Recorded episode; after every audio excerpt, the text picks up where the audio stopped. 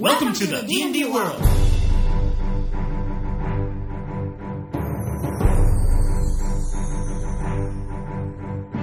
Olá, jogadores e DMs! Estamos aqui para o episódio 102 do podcast Rolando 20. Eu sou Daniel Anandi e estou aqui mais uma vez com o Gustavo Sembiano. E aí, Gustavo?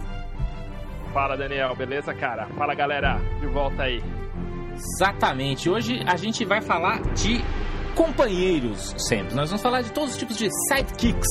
Vamos falar dos nossos companheiros animais, os famílias, é, que mais? Assistentes, Harley, Henchmans e todo tipo de gente que você leva junto com a. Ah, sei lá, na dungeon.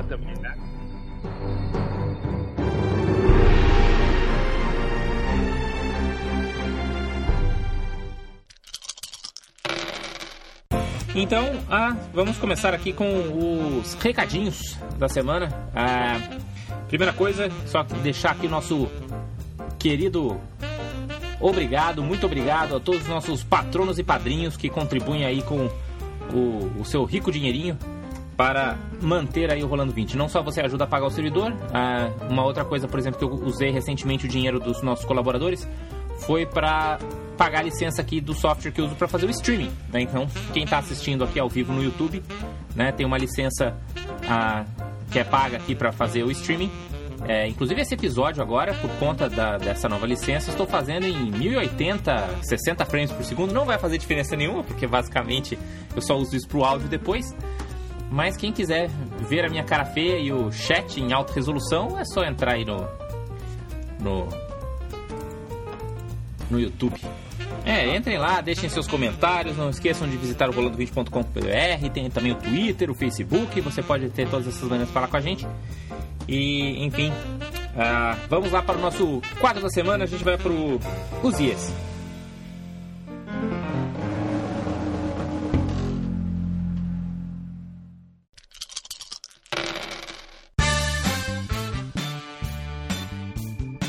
Bom, então vamos agora pro Use Esse, que é aquele quadro onde a gente dá uma pequena dica e ah, um NPC, um item, alguma coisa assim. E para essa semana o Sembiano trouxe aí alguma coisa. O que, que você trouxe pra gente, Sembiano? Cara, eu trouxe um Goblin que eu tô usando na Lost Mine of Pandelver. E o nome dele é Orelhas Curtas. Na verdade, ele é um desses Goblins regulares capturados que acabam se juntando aos PCs. Ah, no, na, sendo parecido com o Mipo lá da, da Cidadela Sem Sol, a ideia é essa. A ideia é essa, só que o MIP ele tem um lance de negociação. Esse aqui, tipo, é, no caso da Lost Mine of Pandelver, ele, ele é capturado e os PCs meio interrogam ele pra é, é, ele dizer onde é a, a base lá, principal. Uhum. Quagmall, não? E daí, tipo, como todos os goblins, pela própria vida, ele acaba aí, vislumbrando até se tornar chefe da tribo. Mas o Goblin ele te dá uma, uma base boa pra você fazer dele meio também um, um alívio cômico e direcionar um pouco no momento que a aventura fica meio parada, que eu acho que é boa parte da função de, dos companheiros também, né? E isso é algo que você pode colocar em qualquer campanha, né? Então você quer ter, dar um, um- quer tentar ver como é que é essa vida de ter um escudeiro aí, é só arrumar um goblin no caminho. Ah, e ele de repente né, começa a seguir o grupo aí, pode ser realmente não só o alívio cômico, mas também pode te ajudar de outras maneiras. A gente vai chegar quando a gente for falar dos prós e dos contras aí dos dos Henchmans. Qual que é o nome do goblin de novo que você falou? Orelhas curtas. Orelhas curtas. Alright.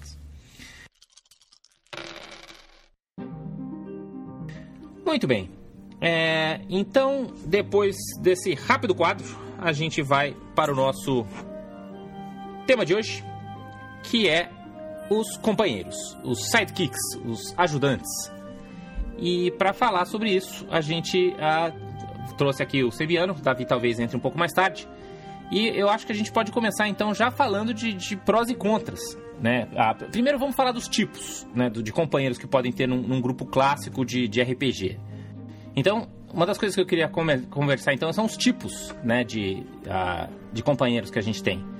Então, o- acho que o mais clássico, né, se o seu grupo tem um mago, a chance de ter um familiar é grande. Quais são os outros tipos que a gente pode pensar aí sempre? Ah, eu acho que um NPC. Um é NPC? diferente de um- É, porque um, um, companheiro animal, normalmente a regra do RPG ou alguma coisa é uma coisa que você dá por. te, te dá meio por direito, né? Uhum. Assim. É, assim como o companheiro animal do, do Ranger, né? Ou alguma é. coisa do tipo assim. Uma diferença o companheiro animal do, do Ranger. Porque o do Ranger, na verdade, ele. Ou o druida. Não... Druida também às vezes tem companheiro animal companheiro animal do, do, do, mago, por exemplo, é uma coisa que você meio que já começa com ele, ele tem um, ele tem, digamos assim, um quê de origem mágica. Começa com ele depende da edição, né? Na terceira edição você podia ter o fit, né? Mas na agora na quinta edição é uma magia. Então não é que você vai começar necessariamente com família, você tem que mandar a magia, certo? Sim, sim. E o, o Ranger, na verdade, é meio um ritual que você faz e você chama do real. Acho que do mago, se eu não me engano, ele é sempre um. tem um quê mágico, assim. Claro. Morre e desaparece. Isso. É... Assim como a montaria do paladino também é algo nessa linha, né? É.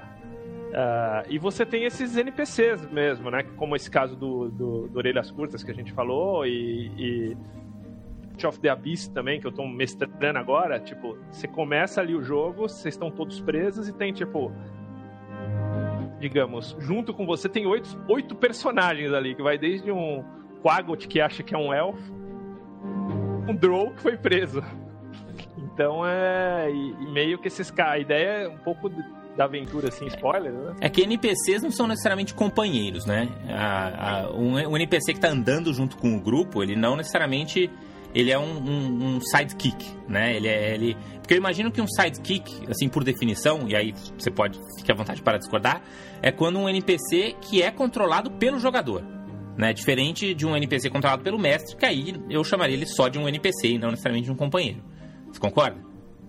Sim, eu, eu tenho uma visão assim, por exemplo. É claro que o mestre pode tomar a liberdade de controlar esses, esses NPCs, né? Tipo, ah, o faz uma coisa, porque eles ainda têm sua própria identidade, né? Mesmo que ele seja um companheiro animal, ou o que seja. Mas, de uma regra geral, o, o, o jogador, ele tem um... Ele é dono desse NPC, né? Diferente, por exemplo, de um, sei lá, um mercador que está vi viajando junto com o grupo é um pouco daquilo que você comentou, por exemplo, que também vai muito com o estilo do mestre, né? Muito mestre, tipo, não quer ter o trabalho de controlar esse NPC, ele dá pro, pro jogador tocar, né? Faz de repente parte da história, ele precisa fazer um plot twist, ele, ele pega ocasionalmente esse controle, ele controla desde o começo.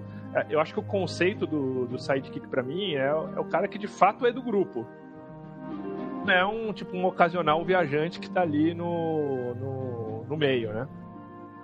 Ok, pode ser uma, uma, outra, uma outra definição. Não necessariamente ele é controlado por um jogador, mas ele faz parte do grupo. Ok, é, pode ser uma, uma outra boa definição também. Então, mesmo que seja um, um NPC bardo que está lá anotando as aventuras do, do grupo, né? Se ele vai junto, ele virou um companheiro do grupo. É, eu acho que a partir do momento tipo, que a galera se importa com a morte dele, como se importaria com qualquer um do grupo, ele é um. Ele é de fato um. É, não vamos chegar tão longe, não vamos chegar tão longe, porque tem também os Henchmans e Hirelings que estão lá exatamente Sim. para morrer sem você se importar com eles. Né? Que eu acho que é um outro tipo de, de tipo de personagem que não são tão comuns assim, eu acho, no, nos jogos ah, em geral, principalmente no Brasil, porque a gente não teve tanta herança do Wargaming né, e do Chainmail e desses primeiros jogos, onde ter esses Harlings e Henchmans era, era muito mais importante. Né? Então, quando você ia para dungeon, você sempre contratava uns dois guerreiros para ir na frente, né? E pagava lá um salário em GPs para eles, e, e, isso era comum, isso era normal. Mas depois isso meio que foi sumindo pro, pro background do D&D, né? E sempre e acabou ficando meio, meio sem ter regras tão oficiais para isso. Tanto que no AD&D, uma das coisas que você tinha como parte da sua tabela de atributos, né, dependendo do seu carisma, você podia ter mais desses companheiros, desses henchmen, né? Ah, e foi, foi algo que meio foi sumindo com as edições que vieram depois. É, aparece ocasionalmente, né? E mesmo na quinta edição. Eu acho que tem dois exemplos bem clássicos disso na quinta edição, que é, é na na Horde of the Dragon Queen, que você tem aquela parte que o dragão ataca, que os caras falam, ó, se você quiser dar para os jogadores controlar os soldados, beleza. Ali que ajudam a defender, né? Que vai nessa linha do Henchman e dos Isso, mas não tem nenhuma regra associada, tipo, ah, o seu personagem, como ele tem mais carisma, ele pode liderar X pessoas. Que veio na terceira edição com um feat, né? Que foi aquele feat que veio no Dungeons Master Guide de leadership, de liderança, que aí você também podia ter algo similar, né? Você tinha um número de seguidores também. Ah, então, eu acho que não teve nada parecido na quarta edição e mesmo na quinta edição, acho que não tem nenhuma relação direta entre carisma e seguidores, pelo menos com as regras oficiais. Mas. Não, não. E, na, e mais recentemente na, na Toon também, a pegada que eles fazem é já faz mais de um personagem e leva na par. Isso, que também não é nenhuma novidade, né? Então, desde é. né, Dark Sun no, te mandava fazer três personagens no começo, né? Pra usar um retroclone desses que, que trouxe isso de volta de maneira forte foi o DCC, né? Que põe você para fazer um monte de personagens zero level e o que sobreviver vai ser o seu, primeiro, seu personagem de primeiro nível, né? Então, tem essa coisa também. Então, você pode imaginar como você ter múltiplos personagens também meio como sendo companheiros ali, sendo que eles fazem parte do grupo. Né? Mas, ah, então, essa é uma outra categoria. E eu acho que tem uma outra categoria que também é, que é o sidekick mesmo. Né? Que é aquele cara que leva o escudeiro dele, que leva o, o, né, o assistente, o aprendiz. Né? Em jogos que nem Ars Mágica, por exemplo, que você pode realmente ter um aprendiz. Ah, mas vários outros jogos também você vai ter jogos de super-herói, por exemplo, isso é um, né, um super trope do, do, do, estilo, que é você ter aquele, né, o teu Robin, né, no, do, como um sidekick do seu personagem também. Tem mais alguma outra categoria que você consegue imaginar?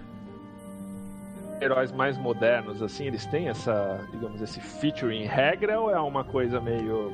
Alguns tinham. Eu lembro que, por exemplo, no DC, no DC Super Heroes, na época da, da, da Mayflower Games, eles tinham, tinham uma regra que você podia comprar lá um, um fit, o equivalente de um fit, para ter um sidekick e ele tinha metade dos pontos que você usou para fazer o seu personagem. O GURPS também tem, né, o conceito de aliado, que dependendo de quantos pontos é o seu aliado, ele custa mais caro para o seu personagem, então é, não deixa de ser um, um, um sidekick também, né? Então alguns sistemas têm esse suporte, assim. Como, como tinha o AD&D também, né? Porque o AD&D você tinha os, os, os Henchmen e os Harlings. Né? Os Henchmen, eles meio que eram sidekicks. Eles eram personagens com classe e tudo mais, onde o nível máximo deles ele ficava limitado ao seu nível. Então, se você fosse nível 5, por exemplo, seus Henchmen podiam ser de nível 3. Tinha lá uma, uma regrinha, uma tabelinha, como tudo na D&D. E esses aí eram caras que você... O número era baseado no seu carisma e você só podia ter um uh, esse número pro, pela vida do seu personagem. Diferente de Harlings. Né? Harlings são companheiros, mas não são companheiros pela sua definição né? Talvez nem pela minha. Os Harleys são simplesmente caras que você paga para se juntar ao grupo e fazer um serviço, né? Então esses acho que até saem um pouco da nossa definição aqui. Então, e esses não eram tão atrelados ao carisma, né? Os Henchmans realmente eram, eram sidekicks do, dos heróis, de, de várias maneiras. É, os Hirelings estão aí, e esses, queira ou não, você tem aí algumas regrinhas que, indiretas ou diretas, que isso, que aí você tá faz, simplesmente está contratando serviços, né? Então não é muito. Não precisa se preocupar tanto com, com, com uma relação mais duradoura. Então, dado que são esses tipos de companheiros, aí o que, que você acha que são os prós e contras desse tipo de, de, de companheiros? O que, que, você, é... que, que você acha que é um contra? Um contra é que, tipo, assim, isso do ponto de vista meu como mestre, né? Ah, dá um pouco dó quando, no caso, por exemplo, de um companheiro animal, o cara não tá nem aí pro companheiro animal, né? Morre, morre companheiro animal que nem baixa de guerra, né? É, então, as, as, isso tinha muito um na quarta edição, né? Na quarta edição que você tinha aqueles companheiro animal que, e, que tava lá só pra preencher quadradinho no tabuleiro, putz, isso acontecia direto. É, e tira um pouco da verossimilhança do jogo. Acho que, que pesa um pouco se o jogador não, não, não leva muito muito a sério essa, essa conexão, né? Uhum. Uh, esse é um, é um contra. Outro contra, uh, nem todos os jogadores estão prontos para lidar com dois com dois personagens. Então isso ocasionalmente pode atrasar o jogo também em termos de combate ou de outras ou de outras situações, né? Esse é o problema de ter mais de uma ficha de uma maneira geral, né? Sim. E, e na prática é mais de uma ficha, né? Claro. E, uh... Mas de fato, de fato é um problema. Mesmo que seja uma ficha bem simples, né? Às vezes isso pode ser um problema. Eu lembro que um problema que magos tinham, eu acho que deve ser um problema até hoje, né, com as magias de summoning. Né, você sempre tinha que ter, manter milhões de fichas de coisas diferentes. Não que aí fossem companheiros, mas não, não era razoavelmente comum é, essas criaturas de Summon Monsters acabar meio que virando companheiros também. Eu vi isso acontecer em várias mesas de terceira edição, onde é, uma Celestial Badger, por exemplo, que sempre, né, você sempre subonava aquela mesma Celestial Badger, ela acabava virando o seu companheiro animal, temporário ali por encontro, mas uh, você também de fato tinha que ter outra ficha com outros ataques, outra iniciativa, né, que pode ser é, pode ser problemático. E você sempre tem o, o problema também como contra de você ter um NPC que rouba um pouco do, do spotlight, do holofote da, da campanha, né?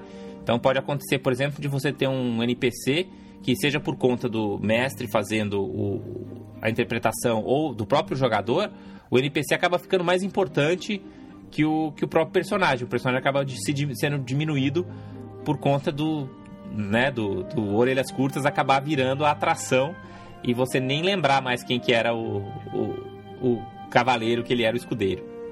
É, e quando o mestre pega isso, que nem você falou, é uma medida bem.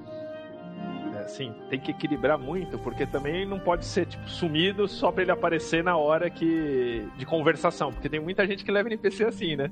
Esses NPCs, tipo, o cara não participa de nada, fica meio atrás e tipo, só meio no, no roleplay que ele aparece. Ou, é, um, ou tudo bem ser assim também, pra... mas aí tem que, eu acho que tem que deixar bem claro que vai ser esse o, o modus operandi, né? Tipo, ó, quando começar a luta, ele vai fazer alguma outra coisa, que a gente pode até bolar alguma ideia aqui, o que, que ele fica fazendo? Ele fica tomando conta dos, das mochilas do grupo, sei lá. Mas, né, é, ele não está envolvido no, nos combates, até para resolver um dos contras, né, que é a questão da complexidade. Sim eu, eu, vejo da minha cabeça esses os, os, os contras, né? E os prós? O que, que você vê de pró aí? Eu acho que, que uma das coisas mais legais é você trazer um pouco de diversidade pro, pro grupo, né? Então, se o grupo é muito homogêneo, você pode, pode deixar ele um pouco mais diferente. Então, ah, todo mundo fez guerreiro. Então, você pode botar um, um ladrão no grupo, assim, para trazer né, os outros clichês, estereótipos das aventuras. Ah, é, então, né, complementar o grupo. Então, ninguém quer jogar com um clérigo, mas você acha que um clérigo vai. É um, é um staple, né? É uma, uma pedra fundamental, uma vaca sagrada do DD. Então, pode ter lá um NPC uh, clérigo se juntando ao grupo também. Essa é uma das vantagens. E a segunda vantagem, que eu acho que, que, que para mim é a mais legal, é para você de fato desenvolver o seu personagem, né? Então, se você fez um personagem mago Pode ser que né, no seu universo de campanha, sempre que os magos chegam, por exemplo, no nível 5, né, que é um nível importante, que é o nível que você aprende a fazer fireball, você começa a ser um mago de verdade, né?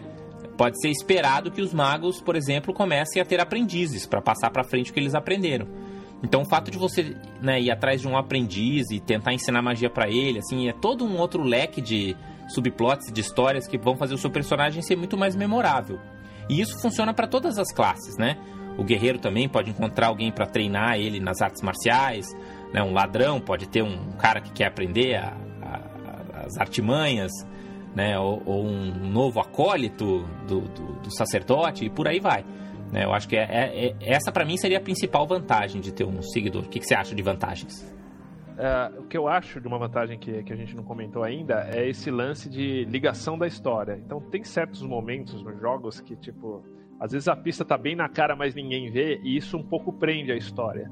E às vezes ele pode dar umas dicas para algum jogador chegar lá e que, que não tá muito óbvio ali na, na frente. Então ele faz essa, digamos, essa, essa passagem de um parte da história para outra.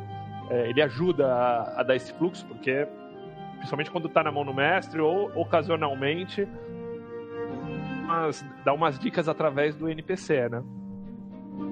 É, que tem. Mas tem, um, tem um, uma, um contra aí meio escondido, né? Que você tem que tomar muito cuidado para esses NPCs não virarem o Deus Ex Machina da, das pistas também. Né? Totalmente. Tipo, ah, assim, quando o grupo falhou em todos os skill checks, ah, o NPC lembra que. alguma coisa. Né? Que isso acaba ficando meio, meio paia. Mas, é, mas de fato, ele pode ajudar muito. E, e, isso também tem muito a ver com, com o que você falou da, das pessoas se importarem com o NPC, né? Acho que o NPC que é um companheiro do grupo é aquele NPC onde o grupo começa a se importar com ele. Se ele some, se ele é sequestrado, se ele desaparece, as pessoas se importam. E não precisa só acontecer desgraceira com, com o coitado do NPC. Né? Muitas vezes os personagens se importam quando acontecem coisas positivas também. Né? Então, ah, o aprendiz do mago vai virar um, um mago e vai ter seu próprio aprendiz e vai deixar o grupo. Ou é, né, aquele menino que a gente viu crescendo aqui aprendendo junto com o guerreiro, ele ah, vai casar e a gente vai na festa, sei lá. Né? Você sempre pode desenvolver esses personagens e isso ser divertido. Ou mesmo no caso né, de acontecer aí de um dos personagens morrer, você sempre pode, se você gostar desse, desse seguidor, ele virar o próximo personagem também que você joga com ele, né? Eu acho que isso é uma, uma opção bem legal. Sofrer alguma coisa e virar um antagonista do grupo também. Também. E é um super trope também, né? Um, um clichê clássico aí das histórias de fantasia. O traidor. A Kitiara. Gente, um jogo que traz muito isso, cara, e que você vê como isso bem usado é, é, faz a diferença é o antigo Baldur's Gate, né? Sim, sim. Os caras entrando e saindo do grupo e, e você vendo eles de novo, ainda mais quando você joga o 2, você encontra de novo os do 1, um, né? Tem isso também, né? De repente o cara que foi um seguidor por um tempo, ele saiu depois de muitos níveis, você encontra de novo, você quer saber o que aconteceu com ele. Tudo isso vai dando verossemelhança pro seu jogo, né? Vai deixando o seu jogo muito mais, mais real, muito mais divertido. O, o Ars Mágica, ele é um jogo que tem muito esse conceito, né? Ele, a ideia dele é que você faz um personagem que é o mago, né? Que é o cara lá da Ordem de Hermes, que faz as coisas muito doidas, mas você também faz um companheiro, né, que é o, é o chama companion, são que você pode ser um ou mais, mas que são NPCs que você vai fazer que vão ajudar o mago, porque o mago tem um monte de coisa que ele não faz bem, né? E, e a ideia é que o jogo funcione é que você faça o seu, o seu mago, você faça um ou mais companions e, e o jogo funcione de maneira que não necessariamente precisa ser todos os magos juntos num grupinho de D&D né? Porque isso é D&D. No Ars Magica pode acontecer de um dos magos ir resolver alguma coisa e ele leva diversos companions do Covenant. Né? Então você faz essas outras fichas desses caras, tanto que é mais legal você fazer os companions dos outros magos do que você fazer os companions do seu mago, porque aí você sempre tem um motivo para ir junto com as aventuras dos outros magos. Né? Então é, é, essa é uma outra uma outra ideia que funciona também. Isso se, né, dá para exportar para vários outros tipos de jogos onde a dinâmica do, do grupo ela não é tão, tão forte quanto esses grupos, quanto esses jogos de grupo que nem D&D. Né? Por exemplo, Vampire, né? que tem lá a, a Coterie, né? que é o grupo de vampiros, mas às vezes essa relação entre eles é bem tênue. Então você pode criar essas... Um, é, você não só faz o, o, seu vampiro, mas você também faz a ficha de um ghoul do outro vampiro. Então, mesmo que o seu vampiro, por exemplo, não tenha nenhum motivo para ir naquela aventura, faz todo sentido o Ghoul da, do outro vampiro ir. E ele é seu personagem, né? É, mesmo que ele seja o sidekick de outro jogador. Então essa é uma mecânica também que dá para você roubar aí desses outros jogos para justificar esses, esses grupos aí onde não, eles não são tão, tão unidos, tão coesos. E, principalmente acho que em RPGs mais modernos, nem sempre o, o NPC precisa seguir o grupo, mas dando um exemplo assim meio do justiceiro, sei lá, um supers que tem um, um microchip, que é o cara que fica na base só no suporte pra coisa mesmo, mas não participando na frente ali de, de batalha, né? Então você tem aí. É que o microchip de... nunca seria um personagem, assim, um, um, um, o que alguém, algum jogador jogaria com ele, né? Porque ele não faz nada, ele não vai nas aventuras, né? Mais do mestre, né? Nesse caso, jogando. Exato. Não sei. É. Mas, mas, por exemplo, ele podia ser um NPC meio que criado pelos jogadores, né? Que passa de mão em mão. Tipo, uau, agora é Sim. sua vez de criar uma coisa mirabolante aí com o microchip, né? Então, um NPC que passa de mão em mão. E aí aquele jogador tem que bolar qual é a próxima coisa que ele inventou ou alguma coisa desse tipo. Muito bem. O ah, que mais que a gente pode falar sobre os companheiros? É, você, a gente tem mais algum, alguma vantagem, alguma outra desvantagem que você lembra, assim, de ter esses, esses caras no grupo? Eu acho que o que você comentou do suporte já é bem amplo, né? Que a parte é, complementar algo que o grupo não, não traz, ele também acaba sendo mais um ponto de, de, de ataque aí. Isso ajudava isso aí, né, no, no, pro grupo. E que também tem o pró, o, tem, tem um contra, que é o mestre tem que ficar muito atento na, no equilíbrio das coisas, considerando aquele, aquele NPC, né? É, a, a, aumenta sempre a complexidade, né? Se são NPCs que tem ficha de PC, com classe e tudo mais, que vai estar tá lutando junto com os jogadores, né? Isso vai mudar o balanceamento dos encontros e tudo mais. Né? Você tem que sempre levar eles em consideração. E a coisa fica um pouco mais complexa quando, quando eles não são necessariamente usam a mesma classe, né? Às vezes usa ficha de monstro, dependendo do sistema, né? E às vezes fica mais difícil ainda de você fazer esse balanceamento, né? Porque tem sistemas como D&D quarta edição, 13 Age, né? A ficha do monstro não é igual a ficha de personagem, você não consegue simplesmente misturar os dois. Né? Então tem essa... É, esses RPGs mais narrativos, você que é um cara mais experimentador que eu, você tem algum Cara, eu não sou. Tem, tem, todo, tem toda uma outra esfera de podcasters aí dos RPGs narrativos. Eu definitivamente não sou um deles, mas manda ver aí, mandar sua pergunta. Não, não, é. Eu, se você não é, eu sou menos ainda, porque eu sou um D&Dista nato. Você é um cara que ainda experimenta aí um... Eu ponho o pezinho, tipo, no One Ring, assim, no Dungeon é. World, olha lá. Esse novo do, do Monte Cook também, que você, acho que é Seven Suns, não sei como é O Invisible Suns, é que não saiu ainda, né? Uh, vai sair esse mês, as primeiras coisas do Invisible Suns. Vamos ver, tô na maior expectativa aí. No Numenera, tem alguma pegada diferente? Porque eu realmente não imagino, assim, o funcionamento desses companheiros nesses narrativos, assim, sabe? Cara, no Numenera eu manjo absolutamente zero, não sei nada. Eu só folhei o, o livro básico da primeira vez que saiu em PDF. Então não sei se ele realmente lida com nada disso. Mas eu acho que não, porque ele tem uma pegada bem de grupo tradicional, assim, de. que lembra muito o grupo do DD. O que, eu, o, que eu, o, que eu lembrei, assim, que tem essa coisa muito de, de você ter esse sistema realmente foi tipo Ars Magic e tal. Star Wars também é um outro sistema onde era comum você ter droids, né? Que também é, é algo que dá pra pensar. É... Cara, fala o Star Wars, não essas versões da aquele D6, cara, esse negócio do droid era meio que fundamental você andar com com o NPC droid. Para falar as 8 que... milhões de línguas do, do, da galáxia? Isso, para hackear sistema, para entrar, tipo, o grupo tinha que ter um NPC droid, cara, e era Ou um PC, se não tivesse um PC, você tá falando, né? Exato, exato. Isso, então, e às vezes pode ser uma coisa, né, que que você, putz, a gente quer alguém que tem esse papel, mas ninguém muito quer fazer. Né? Esse aí, para um droid, pô, faz total sentido, né? Você, você não consegue imaginar um piloto da rebelião do Star Wars sem o seu Astromech Droid, sem o seu R2D2, sem o seu BB-8, né? Então, alguns arquétipos, assim, eles meio que pedem esse, esse, esse seguidor, né? Ah, acho que próprio a questão de você ter, né, ser um cavaleiro e ter o seu escudeiro, né? Para quem está jogando aí Game of Thrones, por exemplo, ele tem algumas regrinhas para você para você não só ser um escudeiro, mas de repente você começar como escudeiro, porque esse também é uma, essa inversão de papéis também pode ser uma, uma jogada, né? Você pode ser você o seguidor, você é o sidekick. Você começa jogando como sidekick e o NPC é o fodão, né? Então você tem lá o Sir Robin, cavaleiro do, do, do castelo, né? E você é o, é o você é um dos seguidores dele, você é o cara que carrega o escudo dele, literalmente o escudeiro, né? Você tem o outro cara que, que cuida dos cavalos, você tem o outro cara que não sei o quê. E aí esses caras todos que ajudam o Sir Robin vão virar o grupo depois que o Sir Robin morre num ataque do dragão, entendeu?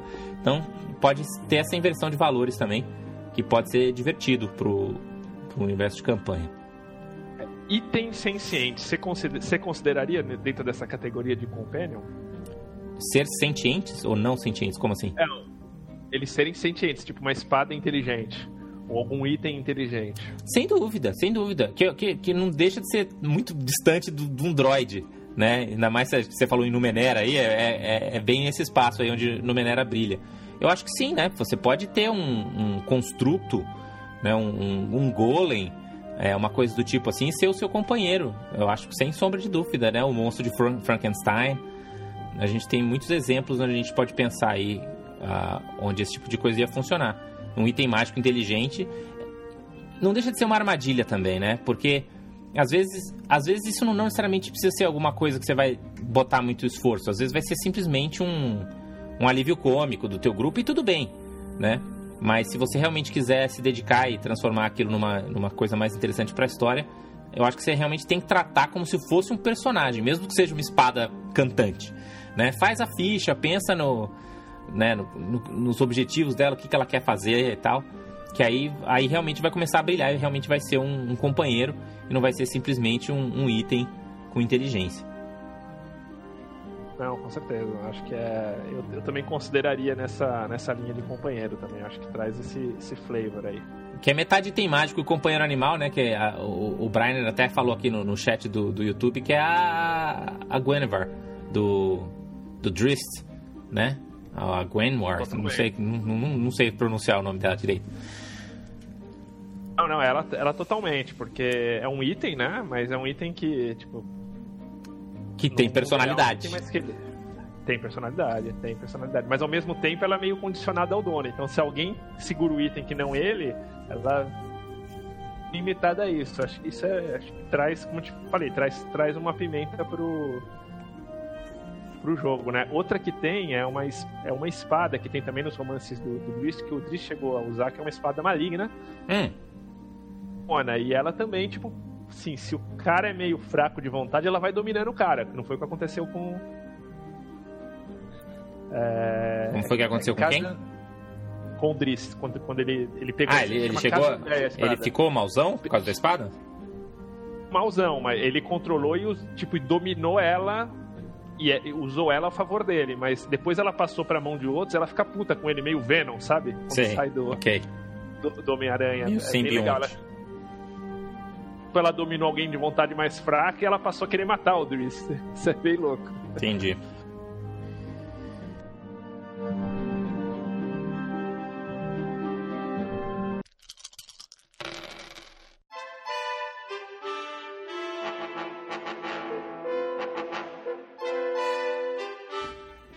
Agora a gente está com as nossas recomendações críticas. Que bom que o Gustavo se juntou a nós aí faz tempo, faz dois meses que a gente não grava, sempre. Então, aposto que você tem aí boas recomendações de aventuras, de livros, de filmes, de séries, do que você quiser aí para recomendar para os nossos ouvintes. Coisas que você, você gosta e que gostaria que outras pessoas né, experimentassem também. O que, que você manda aí para os nossos ouvintes? É, eu vou dar uma recomendação que não é tão é, parece óbvio, mas não é. é pode ser de, de jogo mesmo, ou de, ou de, ou de site que é da Dames Guild. Uhum. Ah, tá, por exemplo, iniciando essas. Ou, ou, tocando essas aventuras prontas da Wizards, alguns guias que eles vendem prontos, principalmente os que vêm do site Power Score. Eles ficam lá de, de graça, mas eles vendem na Dames Guild. O Out of the Abyss. É, é, faz toda a diferença você ter um, um, um guiazinho desse, tipo. Ele é tipo um suplemento do suplemento, é isso? É tipo um suplemento. Eu achava a maior idiotice do mundo. No Out of the Abyss eu peguei, cara, puxa, tipo, que show que é. Mas principalmente desse site é, chamado Power Score. Bem, bem, bem... Power Score, é isso? Bem bacana. E ele, ele tá à venda na Dames Guild. Sempre, tipo, eles lançam sempre um para cada que a Wizards lança e é bem legal. O cara também coloca de graça lá no site, fica meio catadão assim. Legal. Se, não, se você, se você mandar o link aí, a gente põe ali no, no post pra galera é. conferir. É, o Brian perguntou aqui do livro novo do Shanatar's Guide to Everything, mas eu ainda não, não chegou o meu, não sei se chegou o seu.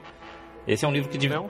Eu praticamente não tô mais jogando D&D quinta edição, mas do pouco que eu vi online sobre esse livro, tipo, é um dos que eu com certeza quero ter.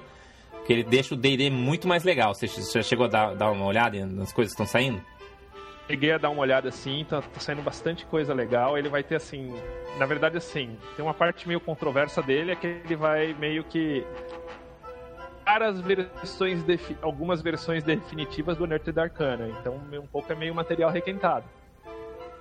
Isso, e, mas material legal, uma... né? Tipo material de downtime que a gente falou aqui alguns episódios atrás, umas coisas que tudo bem também, né? Botar no livro.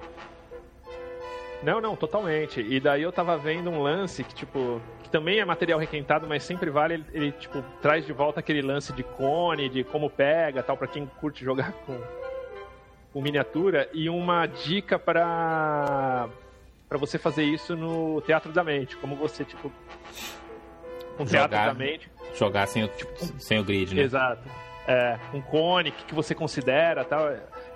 Vai ser um livro bem legal, e com fluff do, do, do Xanatars, né? Ele, se eu não me engano, sai dia 10 para as lojas que não Amazon e dia 19 para Amazon. Só que dia 10 ele está disponível no Fantasy Grounds e está disponível também no D&D Beyond. Então, com certeza, dia 10 eu compro. Uhum. É, a, única coisa, a única coisa que eu fiquei meio decepcionado das, das versões que, né, que as pessoas estão vendo agora e comentando é que muitas pessoas acharam isso legal, mas eu achei um desperdício de, de page count, de páginas, é lista de nomes. Porque É, isso eu vi também. Isso lista é- de nomes tem um É. bilhão na internet. Você imprime uma vez na vida e acabou. Pra que, você vai comprar um livro? Eu acho uma encheção de linguiça master. Mas enfim, Sim. mas enfim, não lemos ainda o livro, não temos em mãos ainda para dar a nossa opinião. Quando tiver, a gente recomenda ou desrecomenda aqui direitinho. Daniel, pra quem quiser, tipo, cara, tem muito preview disso no, no perfil de vídeos do D&D Beyond, porque eles fizeram uma entrevista com falando de cada subclasse que vai sair. Isso tá no próprio perfil de vídeo do, do É, é que agora vários, vários vloggers e pessoal, e né, pessoal que escreve no Reddit, tem várias outras pessoas que já estão com o livro nas mãos, galera do Ian World. Então já tem gente respondendo re- sobre tudo sobre o livro, né? Então não só sobre design, sobre as classes especificamente, mas sobre tudo do livro, né? Agora já tá bem fácil de você encontrar informações aí. Mas fica a dica, fica a dica, boa, boa dica que você deu. Eles falam, sei lá, com, com Mike Mears, com, com os caras que fizeram o desenvolvimento das classes, mesmo já dando umas dicas de como elas vão ficar no livro. Então, é um livro que tem muito material pra você ver antes, pra você saber se você quer comprar ou não, cara. Acho que foi o que eu mais vi, assim, que você sabe as coisas antes. Muito bem. É, então fica aí a, a recomendação do, do Gustavo. Eu acho que eu não tenho nenhuma recomendação recente, né, desde a última semana pra cá. É, deixa eu ver se teve alguma. algum.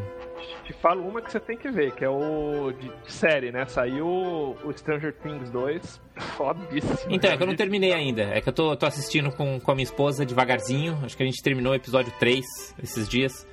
Então a gente tá. Quando terminar, vou recomendar os desrecomendar. O episódio 3 eu meio que já fiquei assim, puta, tá chatão isso aqui, hein? Mas. Vou, vou terminar antes de dar a minha opinião completa aqui. Não quero. Não quero spoilers. Sim. Muito bem. Então, se você também tiver a sua recomendação, tiver a sua dica, quiser compartilhar aqui comigo, com o Sembiano, com o Davi, com o resto dos nossos ouvintes, com a comunidade do Rolando 20, deixa aí também o seu comentário, é, onde for.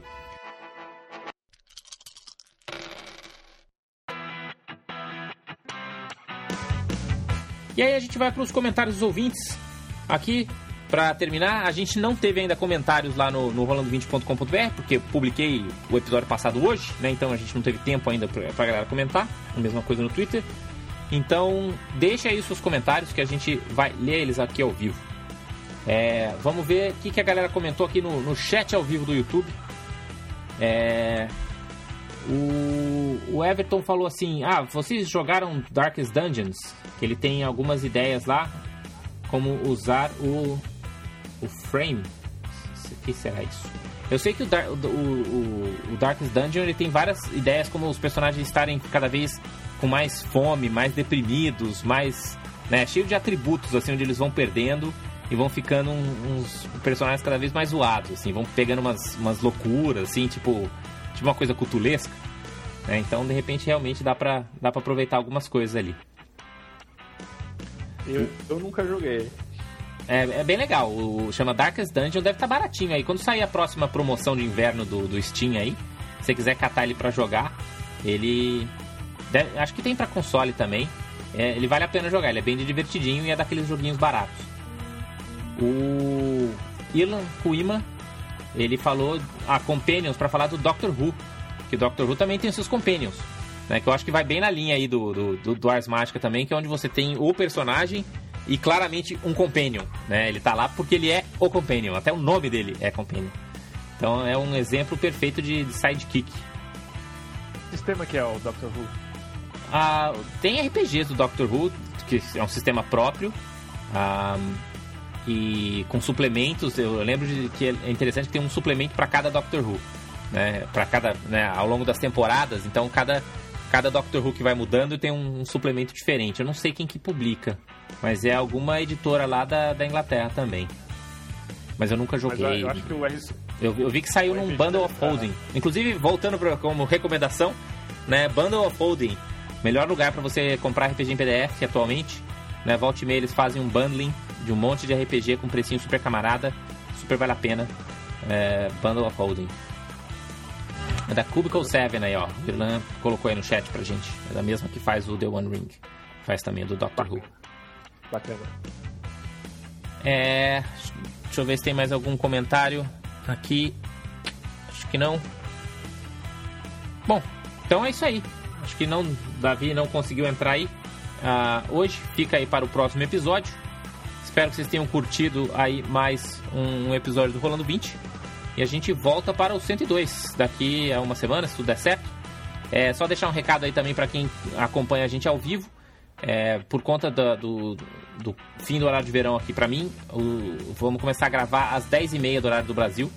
É, não sei se fica ruim para vocês, Sims, mas.